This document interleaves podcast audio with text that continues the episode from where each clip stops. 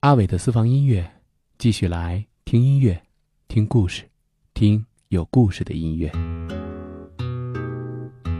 九十年代的时候，我因为工作关系搬到了上海，全新的环境让我对所有的事情都充满了好奇。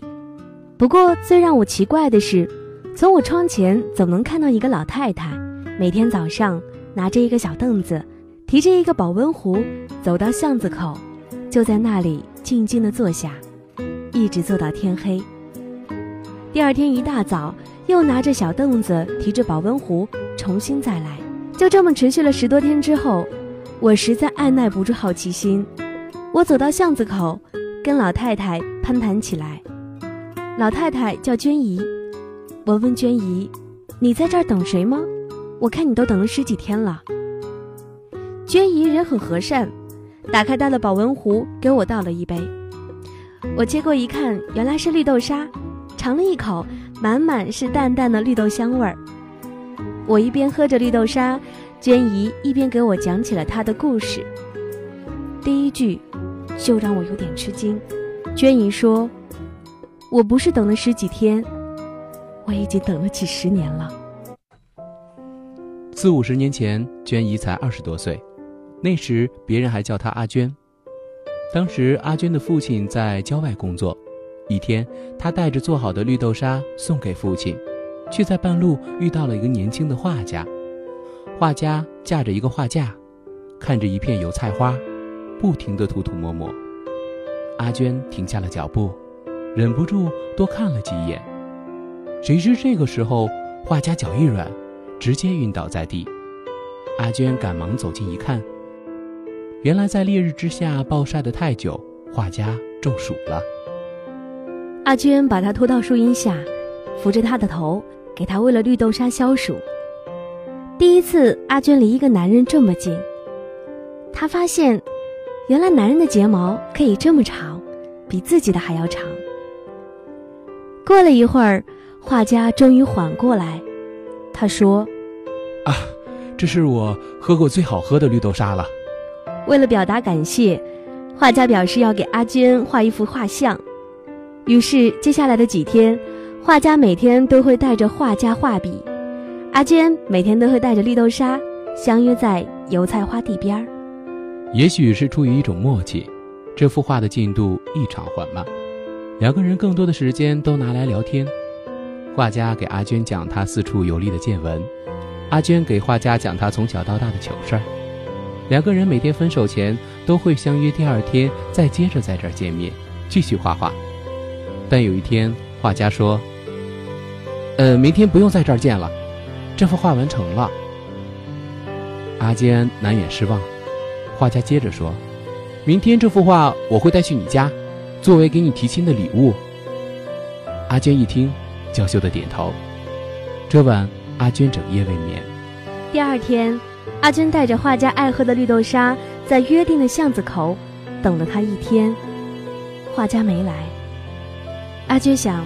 一定是因为下雨了，他才没来；一定是因为路上摔跤了，他才没来；一定是因为有事儿耽搁了，他才没来。他明天一定会来。所以之后呢，每一个明天，阿娟都拿着小凳子，提着绿豆沙，继续等他。没想到一转眼，快五十年过去了，阿娟也变成了娟姨。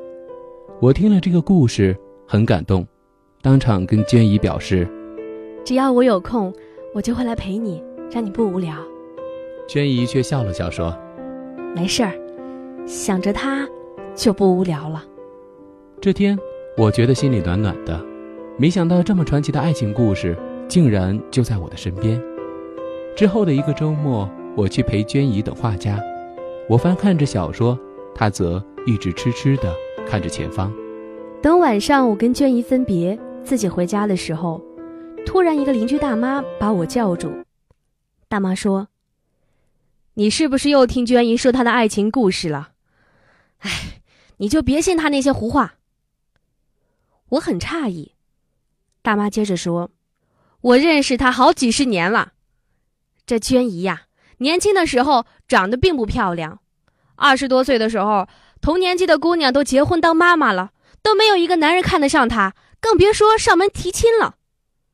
后来她的妹妹都出嫁了，碍于情面，她总撒谎说有这么一个未婚夫。但几十年过去了，人影都没见着一个。这时，我才知道，周围的邻居早就把娟姨的等待当成了一个笑话。我有点替娟姨不值，想要反驳，却看到娟姨的妹妹就站在不远处，看来已经听到了一切。我想娟姨的妹妹自然会维护娟姨，没想到她却默默地走了，似乎在默认邻居的说辞。难道娟姨真的骗人吗？从此以后，我还是会看到娟姨拿着小凳子，提着保温瓶走向巷口的背影。但我却再也没有陪她等那个所谓的未婚夫了。这样的日子又过了一年，我们这片区要拆迁了，陆陆续续我们都搬走了，整个小区只留下了一个钉子户，娟姨。不管房地商开出什么样的条件，她就是不搬。就算推土机都开到了家门口，她还是不搬。后来，娟姨的妹妹要跟着子女一起移民去美国，想带着娟姨一起出国居住。也来劝她，但娟姨还是摇摇头说：“我已经跟他约好了，要在这儿等他回来的。就算推土机从我身上碾过去，我也不搬。万一他找不到我，该怎么办呀？他不会来找你的，他根本就不存在。”娟姨的妹妹一气之下脱口而出，邻居众人马上窃窃私语：“看吧，娟姨果然是撒谎。”娟姨这时候才反驳道。我没有撒谎，我没有，你是我妹妹，难道你也不相信我吗？此时，娟姨的妹妹难过的说：“我知道你没有撒谎，因为这些都是病呀。”娟姨的妹妹告诉了我们真相：那一年战争爆发了，他们一家人往城郊逃难，慌乱之中，娟姨从山路上摔了下去，滚到山下，头撞到了石头，伤了脑子。醒来之后就开始胡言乱语，跟大家说他有未婚夫，要等他未婚夫。本来妹妹也想劝劝他，告诉他真相，告诉他这只是他臆想和幻觉。但是在战乱中，他们失去了爹娘，他妹妹也早就嫁人了，而他孤家寡人一个，有个念想也是好的，便随他去了。但是没想到，这个幻觉五十年了。还是没醒。现在他不能眼睁睁地看着自己的姐姐守着一团废墟，一个虚无的幻觉过完最后的人生，所以他选择告诉了娟姨真相。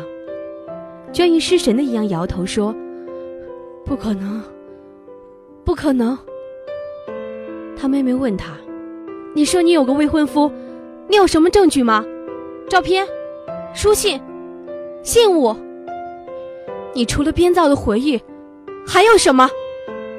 娟姨想了好久，但她确实拿不出一点证据。她最后无力的坐下，喃喃自语：“是病，是幻觉。”说着说着，突然娟姨泪流满面。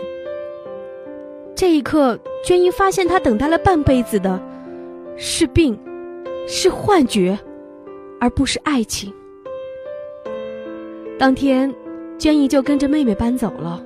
从此，我跟娟姨再也没有了联系。又过了两年，已经到了一九九四年，我因为办事恰好路过曾经的住处，一时很怀念，便下来走走。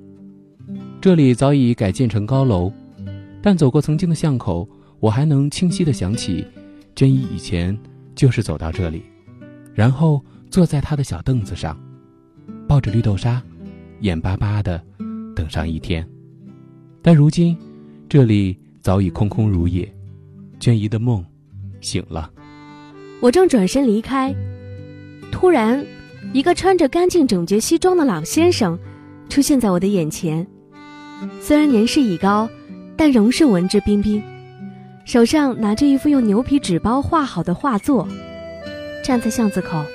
四处张望。我虽然从来都没有见过他，却又好像见过他很多面。我不愿去相信，直到老先生问出这么一句：“你认识阿娟吗？算起来，她现在也该七十了。老先生拆开牛皮纸，露出那幅油画，画上是二十多岁少女模样的阿娟，一双眼睛似乎会发光，嘴角上翘，灵气逼人。别人说阿娟年轻时一点都不好看，但是在他的笔下，阿娟是最美的。这一刻，我不得不承认，这就是那个画家，阿娟的未婚夫。他是个真实存在的人。当年他本来第二天就是要去提亲的，谁知道老家已经爆发了战争，他打算安置了家人再来接娟姨，哪知一路逃难。离娟姨越来越远，最后去了台湾，他始终未娶，一直盼望着回去接到阿娟。但是最后过了几十年，才终于能第一次重回故土。他的第一个目的地就是这里，但他不知道，娟姨已经搬走了，已经出国了。我同情他，我更同情娟姨。虽然陪伴他几十年的并不是幻觉，而是真正的爱情。曾经有一个人真心的爱过他，但他永远也不会知道了。但是因为他拿不出所谓的爱情证据，他输给了我们的言之凿凿。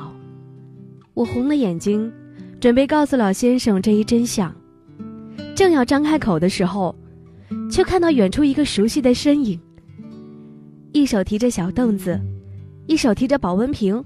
向我们走来，娟姨，原来她没走，她还在这里，她还在等待，她怀疑过，然后选择了相信。也许对有的人来说，爱情并不是证据，因为思念不会说谎。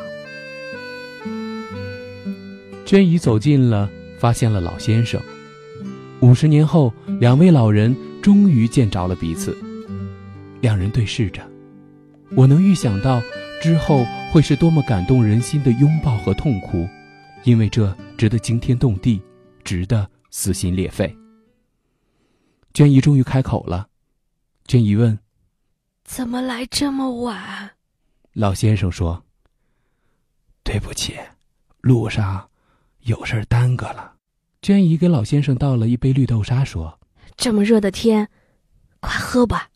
老先生把油画递给娟姨，说：“你看看，你看看，满意吗？”两个人没有哭，没有闹，平静的仿佛他只等了他五分钟。两个人没有寒暄，没有客套，熟悉的仿佛他们昨天刚分开。如果爱情需要证据的话，我想，这就是。或许你的爱情需要蛛丝马迹，需要步步推理，但有些人的爱情，并不需要。爱就是爱，无法解释，也无法抗拒。对于娟姨，她甚至不在乎时间。当爱没有证据的时候，当所有人都在怀疑，她都选择坚定，即便她老了。我不是在等待爱情，我是在等你。一瞬间，仿佛回到了昨天，残存的想念拉近了视线。我们之间有太多的杂念，匆匆结束的关联。在期待，或许有那么一天，不经意之间，你会突然出现。如果再见，还会不会停留？心底的那份感觉，还会不会改变？回头看不见你的笑脸，整个世界都冷却，领悟之后发现你已不在我身边，你我渐行渐远的距离，永不交错的地平线，原来相见不如。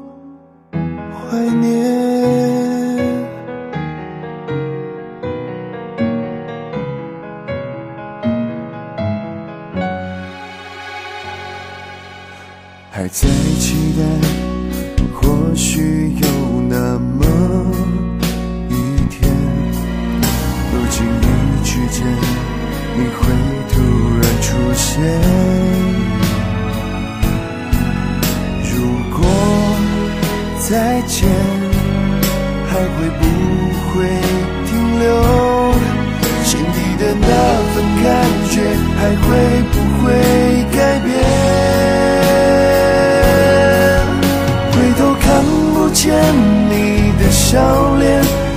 世界都冷却领悟之后发现你已不在我身边你我渐行渐远的距离永不交错的地平线原来相见不如怀念原来。相见不如怀念